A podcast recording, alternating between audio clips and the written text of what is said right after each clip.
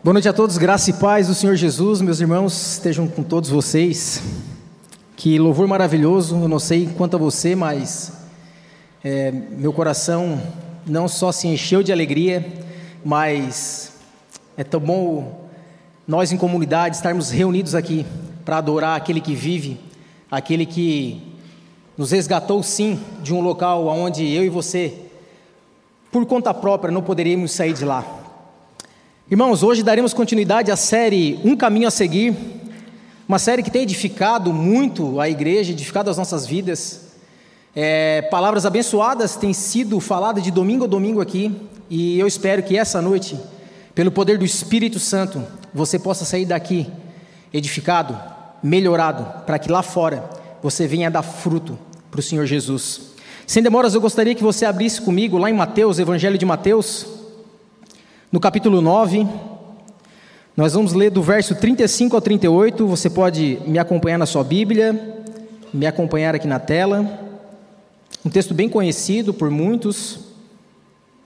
E já trago como tema da ministração dessa noite, irmãos: A quem tens imitado? Quem nós temos imitado nos dias de hoje? Quem eu e você procuramos imitar? Vocês estão lá? Mateus 9,35 diz assim: E Jesus percorria todas as cidades e aldeias, ensinando nas sinagogas, pregando o evangelho do reino e curando todo tipo de doenças e enfermidades. Ao ver as multidões, Jesus se compadeceu delas, porque estavam aflitas e exaustas, como ovelhas que não têm pastor. Então Jesus disse aos seus discípulos: A seara é grande, mas os trabalhadores são poucos. Por isso, peçam ao Senhor da seara que mande trabalhadores para a sua seara. Vamos orar novamente, irmãos. Santo Deus, em nome de Jesus, nós estamos aqui para falar sobre a tua palavra, Pai. Que o Senhor possa preparar esse ambiente, abra os corações dos meus irmãos, leva a mente deles cativa diante do teu santo altar. Que o teu Santo Espírito esteja aqui nos convencendo, sim, do pecado, da justiça e do juízo, e que essa palavra caia em terreno fértil, Pai, para que o teu reino avance e venha dar fruto para a honra e glória do nome do teu Filho, Cristo Jesus. Pois, meus irmãos, quem eu e você temos imitado? É uma pergunta complexa de responder assim de imediato, porque nós temos sido influenciados pela cultura lá fora. Nós temos sido influenciados desde quando nós, quando crianças, olhávamos a televisão, hoje olhamos as redes sociais e muita coisa tem nos influenciado. Isso não é problema algum e muitas vezes é benéfico para a minha vida e sua vida. Talvez na área profissional, quando nós olhamos alguém da nossa área e nós nos espelhamos naquela pessoa para um crescimento profissional. Isso não é problema nenhum. O problema, irmãos, é que quando nós começamos a imitar demasiadamente as pessoas que estão ao nosso redor, e isso começa a mudar a minha vida e a sua, a ponto de começar a ter uma transformação que faz com que eu e você nos desfocamos daquele que realmente nós precisamos imitar, é aí que começa a aparecer, ou pode aparecer alguns problemas na minha vida e na sua. Para isso, trazendo base para aquilo que eu falei agora, eu me lembro de um texto lá em 1 Coríntios 3, quando o apóstolo Paulo ele começa a exortar aquela igreja, falando o seguinte: é, estava havendo algumas contendas e até ciúmes na igreja de Corinto, porque num dado momento as pessoas estavam andando carnalmente, estavam andando segundo o fluxo de como as pessoas estavam se comportando. E alguma delas estava dizendo assim: Olha, eu sou de Paulo. Outras estavam falando: Não, não, eu sou de Apolo. E Paulo pega essas pessoas e fala assim: Mas pessoal, o que está acontecendo aqui? Vocês estão olhando para mim, Paulo, olhando para Apolo, mas a referência não somos nós. Eu plantei, Apolo regou, mas o crescimento ele só vem de Deus, amados irmãos. E o que, que acontece? A igreja de Corinto estava se espelhando em Paulo, e era, por sinal, uma coisa boa, estava se espelhando em Apolo, que também era uma coisa boa, mas não estavam se espelhando naquele que não erra, naquele que é imutável, naquele que nos chamou para sim imitá-los que é Cristo. E sendo assim, irmãos, a gente entra nesse trecho do Evangelho de Mateus, e eu espero que a gente possa olhar para esse texto, olhar para Jesus nesse texto, e começar a imitá-lo no nosso dia a dia, na nossa vida cotidiana. Que a gente possa olhar para Ele e realmente causar uma transformação na minha vida e na sua, para que sim o Evangelho comece a avançar, o reino de Deus comece a avançar lá fora, dentro da nossa casa, na nossa família, no nosso trabalho, aonde quer que você esteja, durante segunda-feira até no sábado, porque hoje você está aqui, hoje você está aqui para ouvir a palavra de Deus, e eu espero que essa palavra venha edificar a sua vida nessa noite. O texto, irmãos, lá no verso 35 dizia que Jesus percorria todas as cidades e aldeias, ensinando nas sinagogas, pregando o evangelho do reino e curando todo tipo de doenças e enfermidades. Irmãos, vocês percebem que Jesus, uns versículos antes disso, ele está lá falando no Sermão do Monte, Mateus capítulo 5. Logo após, quando ele adentra mais ou menos Mateus no capítulo 8, Jesus ele incessantemente é um pregador itinerário. Jesus está passando por aldeias, passando por cidades. Jesus em nenhum momento está estático. Jesus em nenhum momento ele está parado. Esse é um primeiro ponto que eu e você precisamos já nos atentar. Jesus estava percorrendo e percorrendo cidades, percorrendo as grandes metrópoles. Jesus não ficou somente em Jerusalém. Ele muito bem poderia ter ficado em Jerusalém, adentrado ao templo e falado: Olha, agora todos venham até mim. Eu vou ficar aqui no templo e todos vocês agora venham até mim. Mas não foi isso que Jesus fez. Não foi isso que Jesus quer com que nós venhamos a observar nesse texto. Jesus percorria as cidades e percorria as pequenas aldeias. Em nenhum momento Jesus desprezou os pequenos locais. E quando Jesus ia percorrendo, ele também ia ensinando e ensinava um evangelho, que era o evangelho do reino. E aqui, meus irmãos, eu já faço uma primeira pergunta para vocês, para que vocês venham a refletir. Será que eu e você temos percorrido?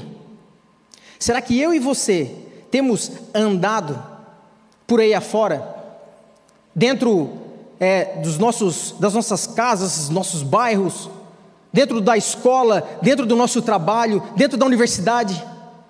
Reflita se eu e você temos imitado Jesus nesse primeiro aspecto, em percorrer não somente essas quatro paredes aqui da nossa igreja, porque isso é muito pouco, mas nós precisamos, a partir de amanhã, já sair com esse primeiro ensinamento daqui imitar Jesus, percorrer o seu bairro, percorrer a sua vizinhança, conhecer o seu vizinho, para que aí você possa começar a falar desse evangelho do reino ao qual Jesus pregava. Spurgeon falava é, que, ou todos nós, irmãos, nós somos um cristão, né, um missionário, ou se nós não somos missionários, como Jesus aqui foi um pregador itinerante, nós somos impostores. Nós estamos parados, estáticos aqui de domingo a domingo, recebendo da palavra, da palavra genuína de Deus, mas não pode ficar somente no de domingo a domingo. Nós precisamos percorrer, irmãos, nós precisamos colocar em prática tudo aquilo que nós temos ouvido aqui.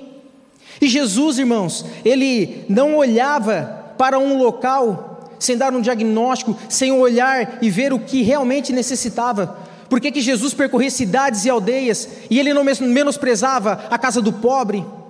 Ele não deixava de entrar também na casa do rico? Jesus se assentava com as prostitutas, com a escória da sociedade, com os cobradores de impostos. Mas Jesus também chegou um dado momento que entrou na casa do centurião. Jesus teve um dado momento que chamou Zaqueu e falou: Zaqueu, hoje eu estarei na tua casa. Ou seja, nós precisamos pregar o Evangelho nas cidades, nas aldeias, na cidade, no bairro, mas também nós precisamos olhar as pessoas que nos cercam, como Jesus o fez. Será que nós ficaremos limitados, irmãos, a somente estar percorrendo as quatro paredes aqui da nossa igreja? Nós precisamos urgentemente, com esse texto, imitar Jesus para que nós possamos render frutos lá fora. E Jesus, vocês percebam, irmãos, que ele pregava um evangelho. Não era o evangelho da prosperidade, não era o evangelho do coaching, como há semanas atrás o pastor Bruno aqui ministrou. Tantos evangelhos diluídos, pregados aí afora. E nós também não estamos aqui para julgar esses evangelhos que estão sendo pregados lá. Nós precisamos nos atentar àquilo que Deus tem falado para nós de domingo a domingo aqui. Mas nós precisamos pregar o evangelho e do reino. Imitar Jesus nisso, não pregar somente algumas partes da Bíblia, mas nós precisamos pregar todas elas. De Gênesis a Apocalipse, nós precisamos falar para as pessoas que existem as más notícias, de fato. Existem as más notícias. Existe o confronto, sim, do pecado na vida das pessoas. Mas da mesma maneira, meus irmãos, esse Jesus que nos confronta é o mesmo que nos abraça, é o mesmo que nos cura, é o mesmo que nos resgata, porque existem as boas notícias. E eu e você precisamos estar preparados para dar razão da esperança que há em mim e há em você. Eu e você precisamos saber qual é esse evangelho do reino. Porque se eu e você estivermos pregando qualquer outro tipo de evangelho, nós estaremos sendo impostores, porque nós estamos mudando a palavra daquilo que o próprio Cristo nos pede. Nós estaremos a ponto de o próprio Paulo lá na Galácia falar: pessoal, olha só, se eu ou um anjo ou qualquer outra pessoa pregar o evangelho diferente disso, que seja anátema, seja amaldiçoado. Por isso, estamos atentos, estamos atentos a pregar esse evangelho do reino. E Jesus, além de percorrer, além de estar pregando o evangelho do reino, ele está curando todo tipo de doenças. Não era uma só doença, Jesus, todos aqueles que se achegavam até Jesus, Jesus curava. Mas se atentem, meus irmãos, todos os textos que falam que Jesus curava, o que Jesus fazia antes de curar? Jesus perdoava os pecados. Ou seja, uma cura não te leva para o céu. O que te leva para o céu é Jesus perdoar os teus pecados, você confiar nele como Senhor e Salvador da sua vida, e isso te credibiliza a ir morar no céu. Porque muitas pessoas estão indo para as igrejas procurando talvez um milagre, uma cura ou qualquer outra coisa que não seja ouvir o evangelho do reino e entregar a sua vida para Cristo. Nos atentemos a isso, meus irmãos. Deus ele é sim soberano sobre todas as coisas. Só porque eu e você nós não podemos diminuir a nossa frequência de oração, a nossa constância de oração, as nossas motivações de orar. Por quê? Porque Deus é soberano sim, mas nós temos as nossas responsabilidades. Se o próprio Cristo subia ao monte, ficava lá por horas e horas orando, nós precisamos imitá-lo. Se a própria Bíblia pede para que eu e você venhamos orar pelas pessoas, porque a oração do justo tem o seu poder, nós precisamos orar. Se a Bíblia nos pede para que nós venhamos orar uns pelos outros, nós precisamos orar. Ainda assim que nós viemos a orar e as pessoas sejam curadas. E glória a Deus por isso. Sabemos que nós não detenhamos o poder de cura, é aquele que opera em nós e por meio de nós. Mas nós não podemos estar desmotivados, achando que, além de Deus ser soberano sobre todas as coisas, nós viemos a cruzar os braços, ficar estático, não percorrer, achando que Deus vai fazer todas as coisas. Sim, Ele pode, meus irmãos, mas é um privilégio para mim e para você estar percorrendo, pregando o Evangelho do Reino, orando pelas pessoas. E realmente, quem faz isso, só sabe quem faz isso realmente, quando está realmente vivendo aquilo que Jesus nos pede. O verso 36 diz o seguinte: Ao ver as multidões, Jesus se compadeceu delas, porque estavam aflitas e exaustas, como ovelhas que não têm pastor. Irmãos, aqui Jesus ele nos traz é, algo fantástico e esse verso eu fico fascinado nele porque Jesus, ao olhar para uma multidão, ele consegue diagnosticar o que estava acontecendo com aquela multidão. Jesus ele nos traz uma lição aqui que talvez eu e você precisamos imitá-lo nessa lição que ele está trazendo aqui. Jesus ele viu na multidão. Será que eu e você estamos vendo algo nas pessoas? Será que eu e você estamos vendo as pessoas e se compadecido delas?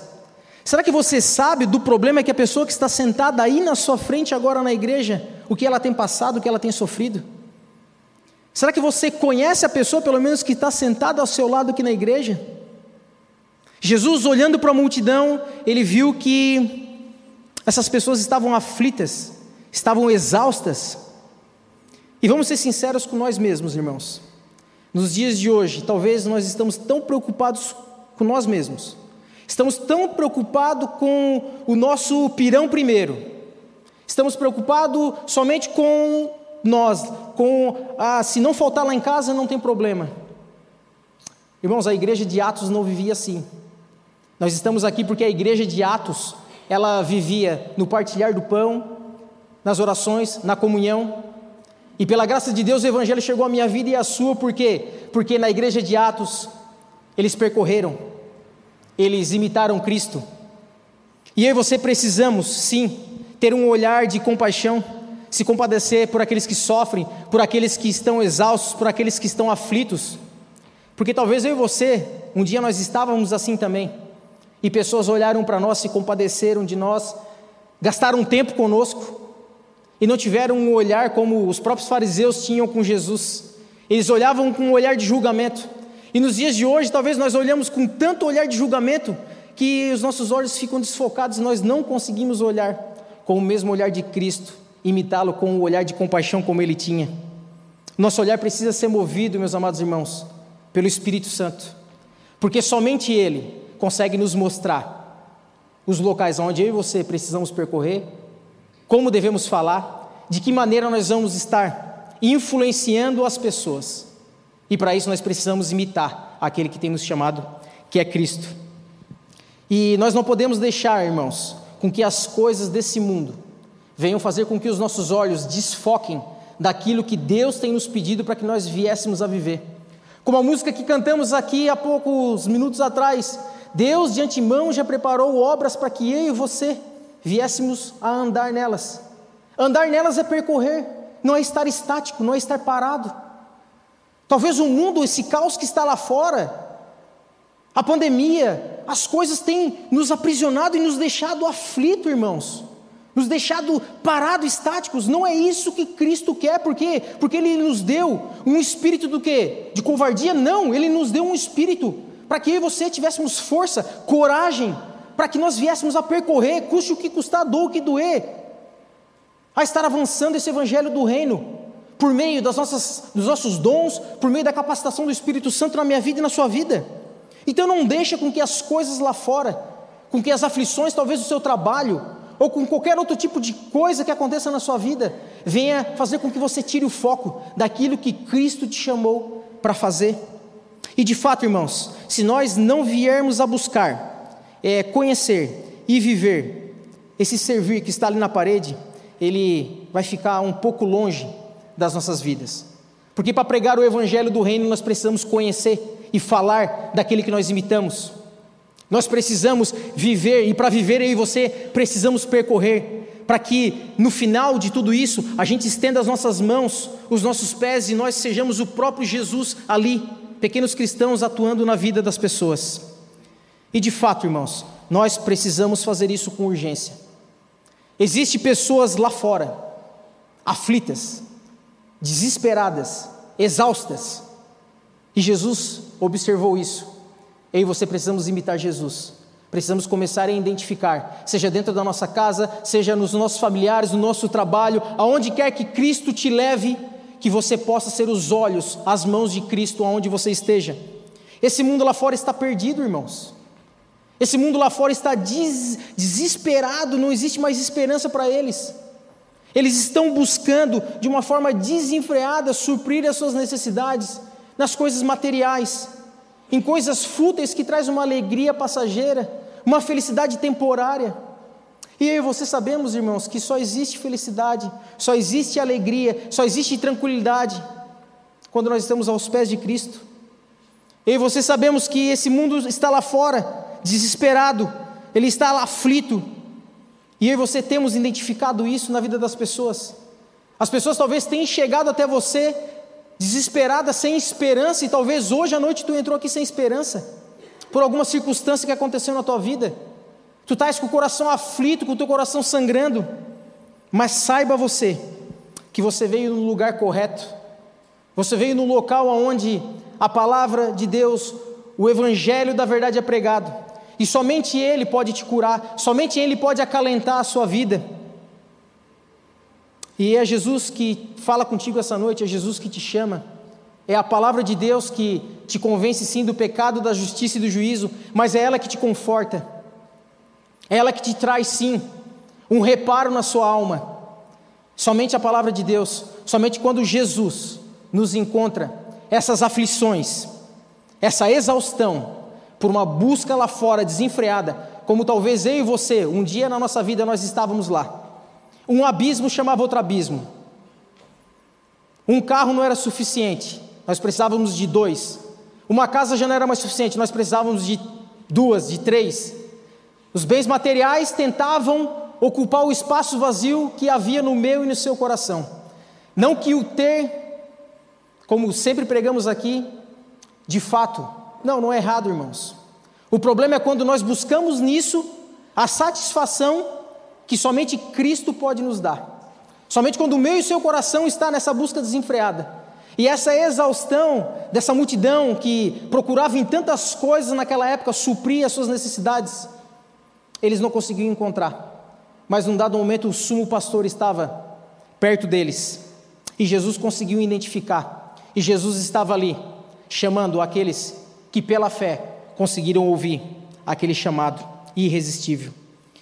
E então, meus irmãos, no verso 37, Jesus, ele agora olha para os seus discípulos e fala o seguinte: a seara é grande, mas os trabalhadores são poucos.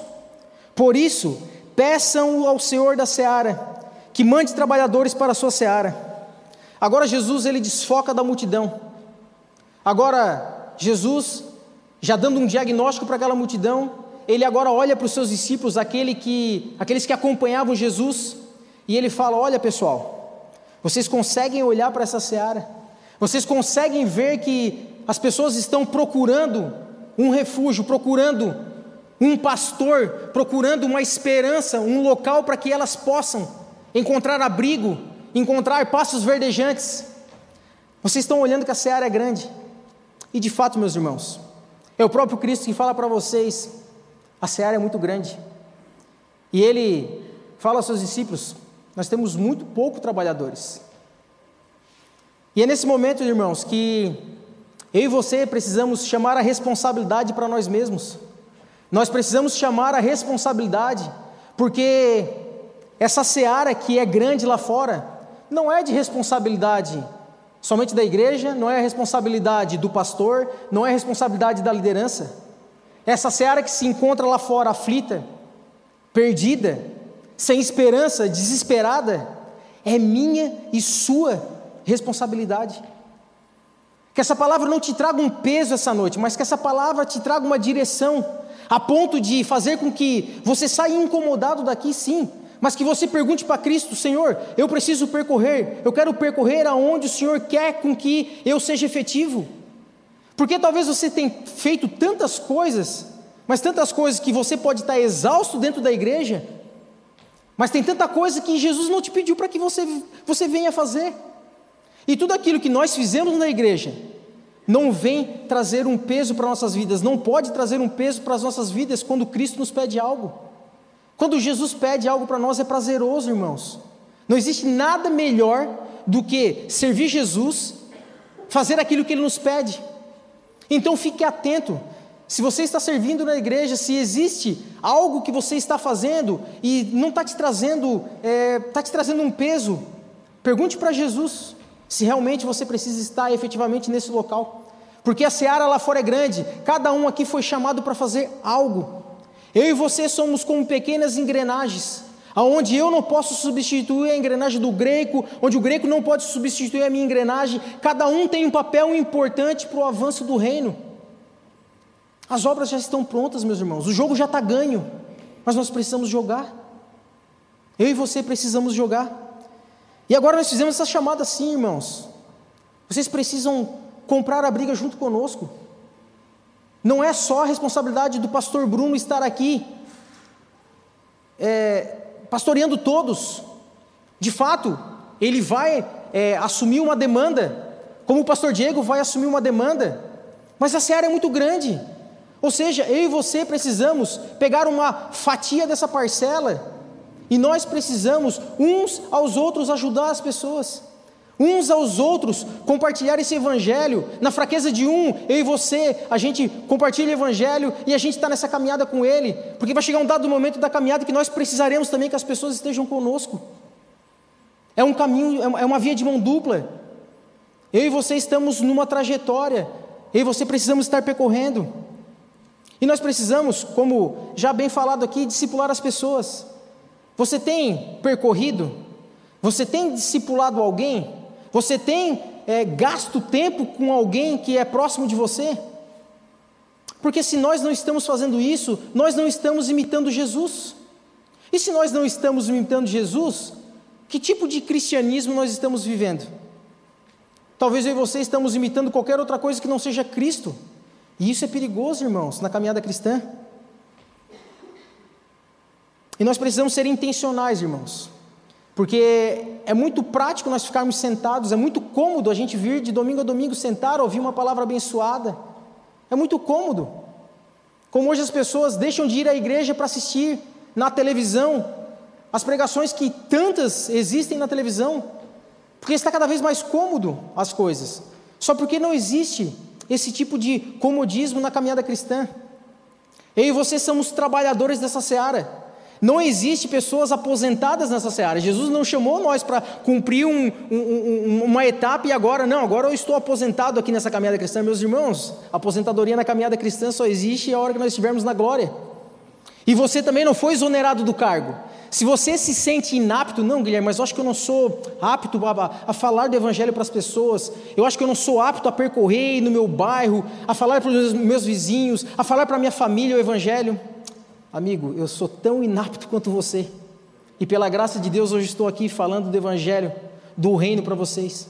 Eu sou tão fraco, eu sou tão dependente da graça de Deus e de Jesus, quanto todos vocês que estão aqui. Todas as pessoas sabem um pouquinho para falar para alguém. Você não precisa ser nenhum teólogo para falar que Jesus morreu pelos pecados da vida daqueles que estão ao seu redor. Você não precisa ser nenhum erudito saber de Gênesis e Apocalipse. Você, na verdade, precisa fazer uma coisa. Você precisa sair da estagnação. Você precisa começar a percorrer, dar um passo de cada vez, é verdade, mas você precisa começar a imitar Jesus. Você precisa, eu e você precisamos começar a imitar Jesus. E irmãos, o que que Jesus agora ele fala para os seus discípulos? Olha, existem algumas coisas que vocês precisam pedir, rogar, como está em outras traduções, ao dono da seara. Porque a Viva não tem dono nenhum, meus irmãos. O dono da Viva é Jesus. Jesus é o dono da igreja. Estamos, pela graça de Deus, plantando uma igreja agora lá na Isara. Pastor Diego vai com uma equipe para lá. E aos sábados a gente chega naquela, naquela localidade, as pessoas estão metendo a mão na massa, as pessoas com as suas habilidades, um colocando uma lâmpada, um carpinando, o outro pintando uma parede. Mas, meus irmãos, se nós não nos lembrarmos do Salmo 127, que diz o seguinte: Se o Senhor não edificar a casa, em vão trabalhos aqueles que a edificam. Se o Senhor não guardar a cidade, em vão vigia o sentinela habilidade humana, dons humanos, tudo feito conforme a vontade do homem e não feito conforme a vontade de Deus, é tudo vã, é tudo trabalho humano. Por isso que nós temos incessantemente, irmãos, pedido, rogado ao dono dessa seara, que nos mande mais trabalhadores, que vocês estejam engajados, para que a igreja viva cresça? Não, não é nada disso. Para que a seara lá fora seja resgatada para que a seara lá fora venha ouvir o evangelho do reino, venha ser resgatada, para que ela possa de domingo em domingo estar aqui em família comigo e com você. Porque o povo se encontra aflito, desesperado. Se você está indiferente, se eu e você estamos indiferentes, nós precisamos realinhar aonde nós estamos olhando e nós precisamos reavaliar nossa caminhada cristã. Faça uma autoanálise. E se você não consegue identificar isso, pede para o Espírito Santo te mostrar. Porque se realmente Ele habita dentro de você, Ele vai te mostrar, Ele vai te reposicionar, Ele vai nos guiar para a honra e glória de Jesus. E Jesus aqui pede: olha, roguem ao dono da seara. E após esse capítulo, irmãos, Jesus começa a sua jornada. Jesus, no capítulo 10 de Mateus, escolhe os doze apóstolos. E esses caras começaram a imitar Jesus. Esses caras, eles olharam para Cristo e compraram sim compraram é, com custe o que custar, dou o que doer, o que acontecesse. Eles compraram a briga com Cristo naqueles dias, que não eram, não eram, não era dias fáceis. Como os dias de hoje não, não está nada fácil, irmãos. O mundo está tentando falar que é, o certo agora já não é mais certo. As coisas que eram normais para a gente já não são mais normais. Se eu e você permanecer estático. Se eu e você, nós não colocarmos a mão no arado, e aquele que colocou a mão no arado na igreja de Cristo não pode olhar mais para trás, infelizmente. Essa é uma má notícia, mas eu quero te dar a boa notícia. Um dia, nós seremos recompensados em glória, em glória por isso. Um dia, quando nós chegarmos na presença do Senhor e Ele nos receber de portas abertas e falar para nós: Olha, agora desfrute, meu amado, entre e desfrute de tudo aquilo que um dia eu te prometi. E não pense que você fazendo algo, nós merecemos o céu por isso. Não, as nossas motivações têm que estar totalmente, irmãos, por aquilo que Cristo na cruz fez no Calvário por nós. Não existe barganha no reino de Deus. Poxa vida, Guilherme, mas eu já estou fazendo tanta coisa aqui na igreja. Faz um pouco a mais. Poxa vida, Guilherme, mas eu já estou pregando tanto. Pregue um pouco a mais. Poxa vida, Guilherme, eu não estou fazendo nada. Vamos fazer. É Jesus que nos chama essa noite para imitá-lo, para que nós venhamos a percorrer, para que nós venhamos a pregar o evangelho do reino.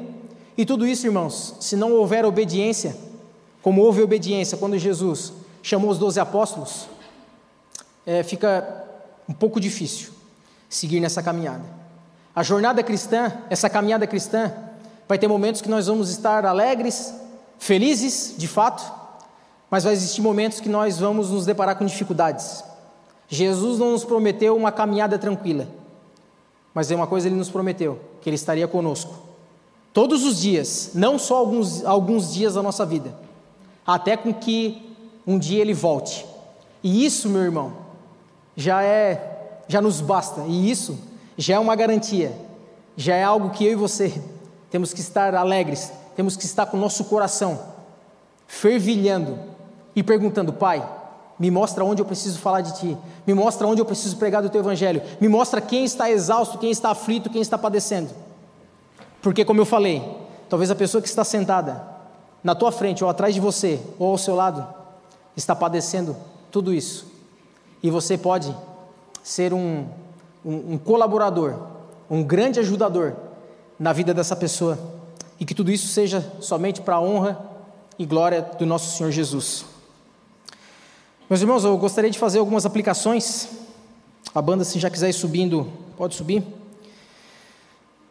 Um falso evangelho, irmãos, pregado, não vai produzir verdadeiros cristãos. Isso nós precisamos ficar muito bem atentos a que tipo de evangelho eu e você temos falado para as pessoas que estão ao nosso redor. Porque é verdade, o poder de convencimento não está em mim nem em você, e glória a Deus por isso. Nós não precisamos arrastar ninguém forçado aqui para dentro da igreja, nós não precisamos convencer ninguém, não é esse o meu papel e o seu. O nosso papel não é debater com as pessoas falando que elas estão erradas.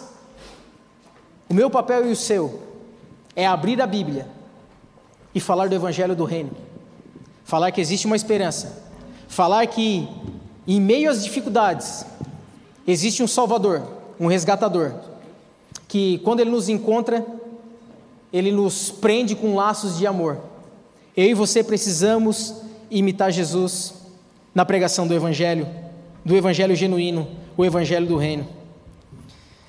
E de fato, irmãos, existe um custo para seguir Jesus. E vai haver um custo sempre para seguir Jesus. O próprio escritor desse texto do Evangelho de Mateus, ele, no capítulo 8, você pode observar lá, ele era um coletor de impostos.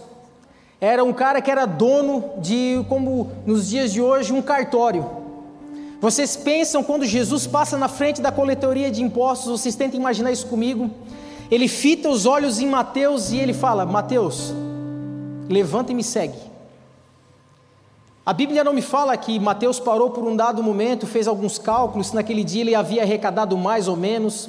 Mateus ele não olhou para o seu caderno e viu que tanta riqueza iria ficar para trás. Mateus, ele em nenhum momento, irmãos, ele titubeou e falou assim: não, eu vou colocar na balança se vale a pena seguir Cristo ou se eu fico aqui na minha vida confortável, se eu fico aqui com uma vida de bonança, porque nada, nada estava faltando para Mateus, até que tudo aquilo que lhe faltava realmente apareceu para ele. E apareceu para Mateus porque Jesus estava percorrendo.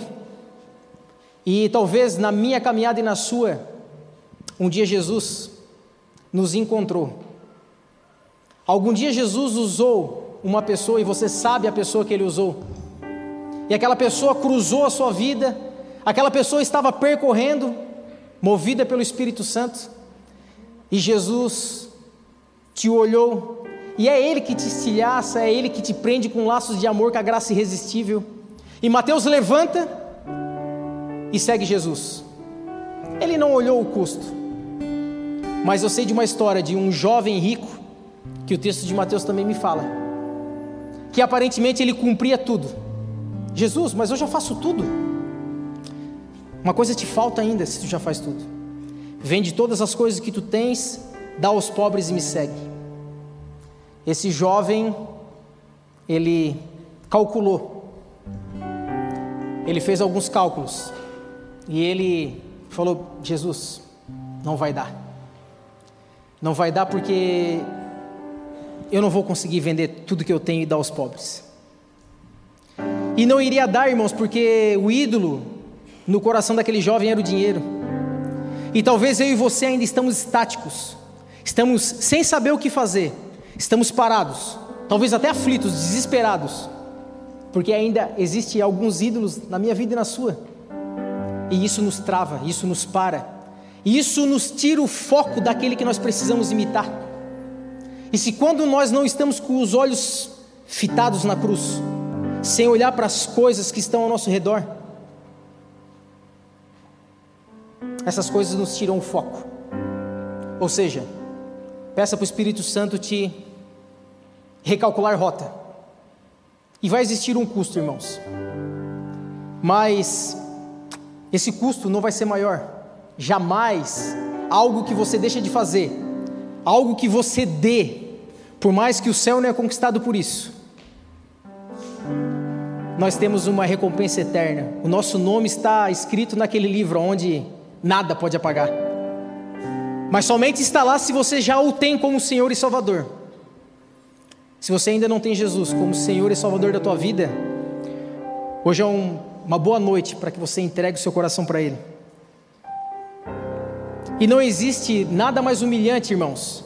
Não existiu na face da terra maior renúncia do que o meu e o seu Salvador fez, que foi sair da sua glória, vir para a terra, se esvaziar de tudo, de toda a sua majestade, glória, poder e todos os atributos que talvez eu e você conhecemos que Jesus é, e andar aqui, percorrendo cidades, vilarejos, sendo confrontado pelos fariseus, sendo negado por eles, mas não menosprezava as prostitutas, os menos desfavorecidos e até aqueles da mais alta sociedade.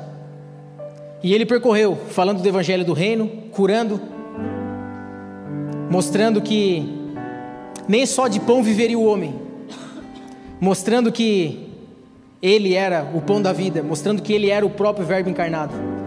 Ou seja, tudo que você se desfizer, irmão, não vai chegar aos pés daquilo que Cristo fez. E para culminar o ponto ápice disso, ele se entrega numa cruz, morre por mim e por você, é cuspido, humilhado, apedrejado, chicoteado pregado nu numa cruz, ao lado de dois ladrões, e lá ele recebe a ira de Deus Pai Todo-Poderoso, que deveria cair sobre a minha vida e sobre a sua vida, pense nisso.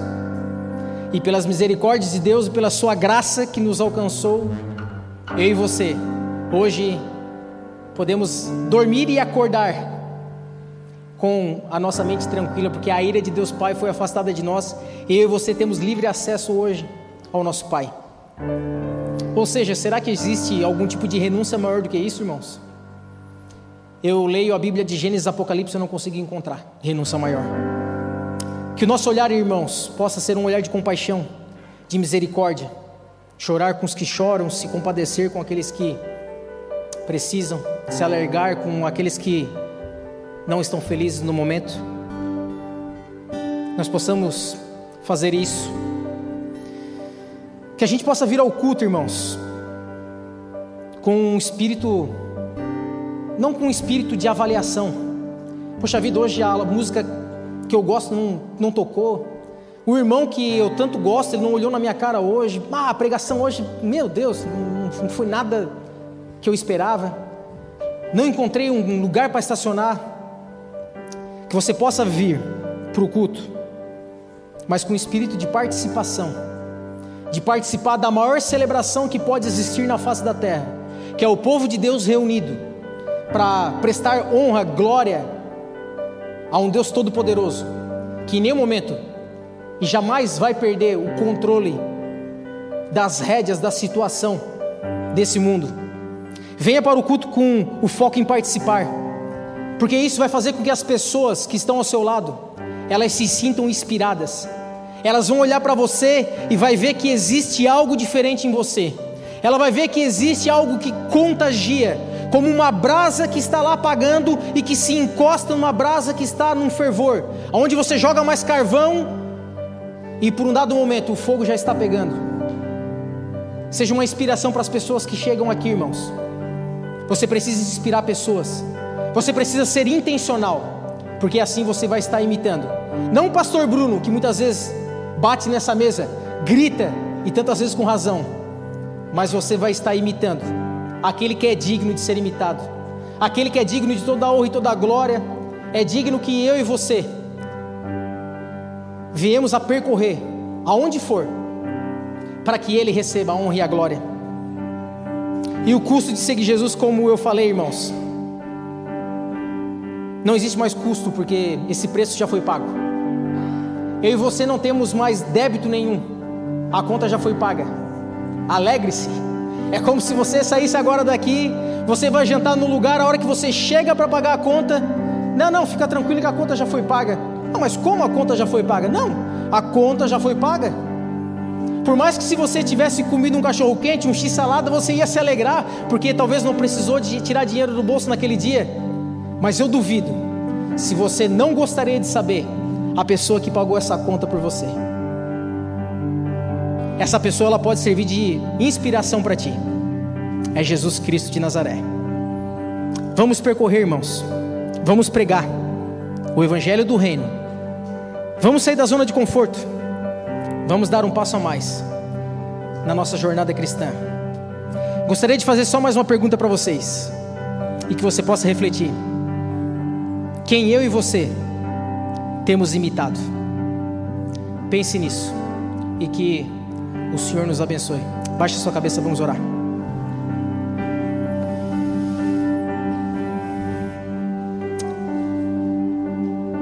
Senhor Jesus, nós reconhecemos que somos limitados, nós somos um mero instrumento, Pai, em tuas mãos. Sabemos que sem ti nada podemos fazer, Pai. Como a tua palavra diz, o teu evangelho, a tua palavra é a verdade. Nos ajude, Pai, a falar somente a verdade. Nos ajude a percorrer a cidade de Criciúma, os bairros, as cidades aqui vizinhas de Criciúma. Nos ajuda a expandir o teu reino, Pai. Que tu venha levantar um clamor à tua comunidade, à tua família da fé, Pai. Que a tua família da fé venha rogar e pedir ao dono da seara que mande mais trabalhadores, porque somente por meio de mais trabalhadores o teu evangelho avança, a tua igreja cresce Jesus é conhecido. Pessoas exaustas, aflitas são alcançadas. E que tudo isso seja para a honra e glória do teu nome, Jesus. Que nós venhamos diminuir cada vez mais, Pai. Nos deixa no anonimato. Nos mate se for necessário para que tu cresças, Pai. Derrama da tua graça sobre a tua igreja. Abre os nossos olhos espirituais, Pai descortina ainda os locais em nosso coração, aonde somente o Teu Santo Espírito, que nos avalia e nos constrange e nos causa uma mudança, um regenerar em nossas vidas. Nos convence, Espírito Santo, do pecado, da justiça e do juízo. Mostra-nos as nossas obras, ao qual já estão preparadas para que nós venhamos andar nelas, Pai. Que a tua igreja, Pai, fale do teu nome, seja na Samaria, na Judéia e aos teus confins da terra. Nos ajude a te obedecer, a te imitar. E que no mais, Pai, tu receba a honra, a glória pelos séculos eternos. Amém.